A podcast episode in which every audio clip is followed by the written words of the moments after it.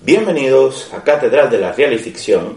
Yo soy HG Quintana y quiero comentarte algo. Comenzamos.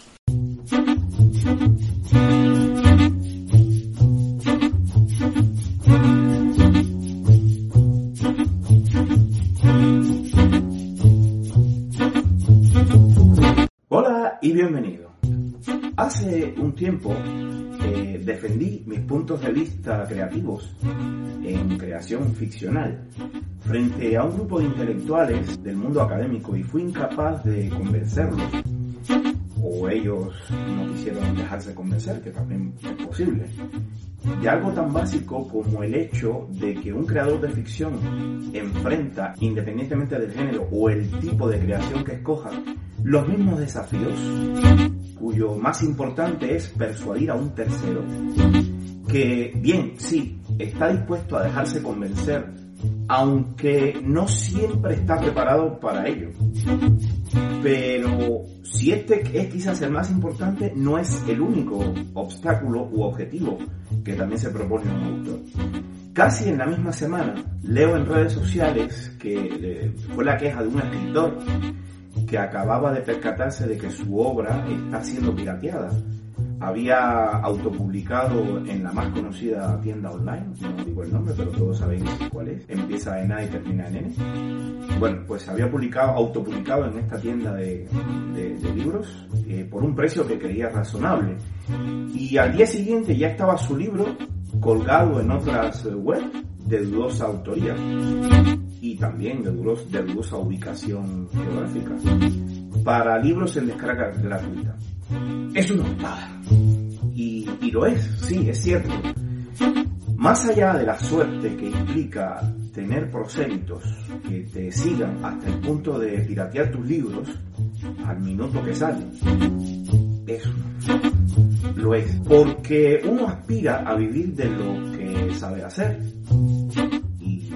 Uno tiene la esperanza, a veces romántica y poco realista, de que quienes gozan tu escritura, pues eh, comprenden que como una silla para un carpintero, una camiseta para una tejedora o un pan para un panadero, escribir es un trabajo, es también un trabajo. Una novela es un trabajo. Eh, una forma más de crear cosas útiles que no existen y si bien no tienen un propósito material como la silla, la camiseta o el pan, sí tienen un propósito importantísimo de enmascarar, embellecer o hacer visibles los defectos de lo que existe y hacer reflexionar sobre ello, que no es fácil. Porque escribir, amigo mío, amiga mía, no es tan simple como colocar unas palabras detrás de otras. Escribir es para muchos, yo incluido, placer. Lo es, es cierto, es un placer inevitable. Pero este goce no esconde eh, también que es sobre todo un dolor, una queja contra el mundo que no siempre sirve de catalizador o terapia y a veces obliga a hacerlo una y otra vez, una y otra vez, sin remedio, buscando una potencial felicidad que no siempre existe en esta vida. Hacer ficción encierra un misterio que no siempre es posible descifrar cuando se mira desde la misma creación. Una misma historia ofrecida a dos escritores diferentes hará dos textos igualmente diferentes, porque se implican en ello disímiles forma- formaciones culturales, sensibilidades personales también que, no son iguales, y sobre todo una manera diferente de manejar los recursos literarios y, eh, los recursos estilísticos. El orden y la manera en que se escogen unas palabras u otras alteran la experiencia emocional porque la forma cambia el contenido. Eh, no es lo mismo decir he visto la luz del sol sobre un par de zapatos viejos al amanecer que me sorprendí al amanecer viendo agotarse una vida en un rayo de sol que acariciaba un par de zapatos viejos. Esto no se puede evitar.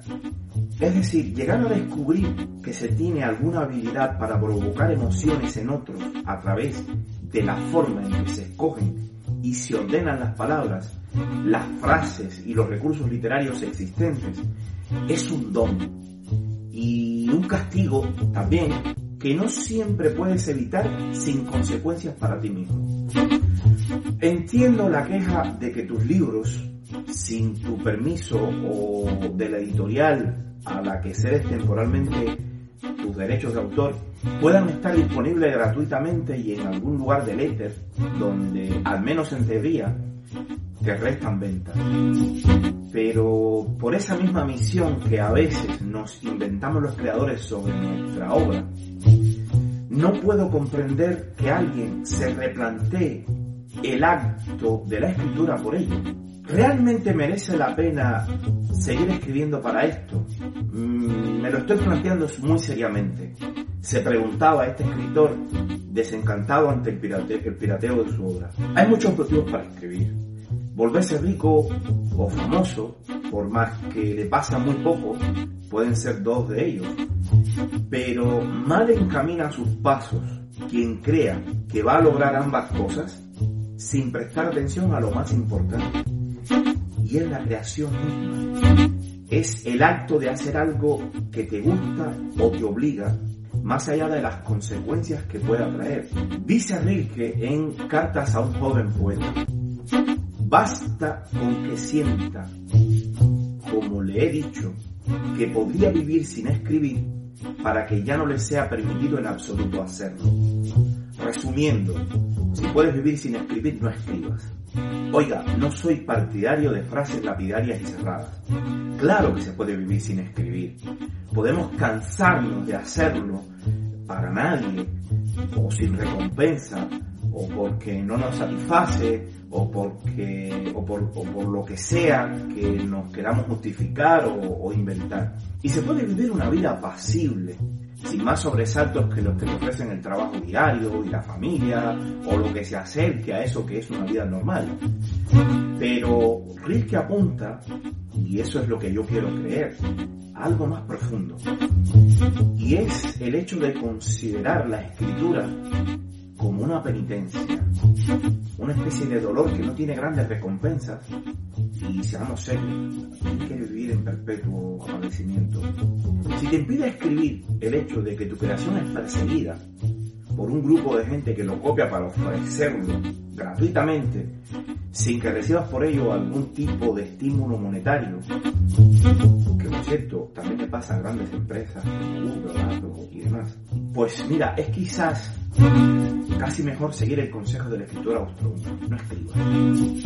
Esta predisposición a intentar controlar y ser conscientes no solo de lo creado, sino además de las manos en las que cae, no ha llegado con la autoedición. ¿eh? Y estos tiempos en que cualquiera puede colocar palabras en un archivo de edición de textos y un software online y lo convierte en un producto para vender y comprar. En los años 70, eh, Miquel Dufresne apuntó algunas claves o algunas ideas en su texto Art et Politique para dejarnos con la impresión de que el arte, como lo conocíamos, había muerto y que el artista no debía desentenderse del destino final de sus obras. Decía Dufresne, el artista ha decidido que detenta un cierto estatus, que juega o se le hace jugar un rol, que no puede creer en la neutralidad del arte más que a condición de ignorar el destino de las obras que entran en el circuito comercial. Quizás incluso desde su génesis, mientras no pretenda más que seguir su voluntad y no obedecer más que a su propio impulso. Por tanto, es responsable no solo de la obra que crea, sino del uso con que está hecha, los efectos que ella produce. Los muralistas mexicanos, antes que Dufresne, siguieron a pie juntillas esta máxima, enfrentando sus creaciones a otro tipo de arte más elitista y hecho para salones, y siguiendo ellos mismos una teoría que parecía muy revolucionaria, entendida en ambos sentidos, en, el sentido, digamos, político y semántico, que les dio a ellos, a los moralistas, les dio no pocos frutos. Puede ser una postura razonable seguir nuestros hijos doubanos, como suelo llamar yo a los libros, hasta en lo más mínimo que hacen. Pero, como en los otros hijos, los humanos, llega un momento en que por más que sigues creyendo que son tuyos y que puedes controlarlos, terminan por conquistar identidad propia y deben cometer sus propios errores y ganar sus propias virtudes. Es un error intentar mantener absoluto control comercial y promocional para todo lo que se escribe, pinta o compone. El artista puede, bien, esto es cierto, el artista puede escoger una editorial y no otra, una sala de exposiciones o de un concierto masiva y gratuita, en lugar de otra cara y para élites, pero un creador ya tiene suficiente con los desafíos que enfrenta en su espacio creativo, como para también convertirse en el policía y verdugo de las afrentas contra su propia obra. Y a veces es verdad eh, la vida contemporánea impone ese cometido, porque a veces tienes que perseguirlo, tienes que meterte en cosas que no te imaginabas. Pero yo creo que el escritor o el creador no debe o no debería desgastar sus energías y mucho menos hacerle desistir de su empeño inicial y verdadero, que es la creación misma. Crear, hacerlo bien o lo mejor que se pueda, convencer, emocionar, hacer reflexionar, incluso interactuar con los consumidores, algo que no muchos, incluso yo mismo, no, nos sentimos cómodos. Todos estos poquitos que forman un gran todo eh, establecen un camino, una guía, una forma de enfrentar los obstáculos.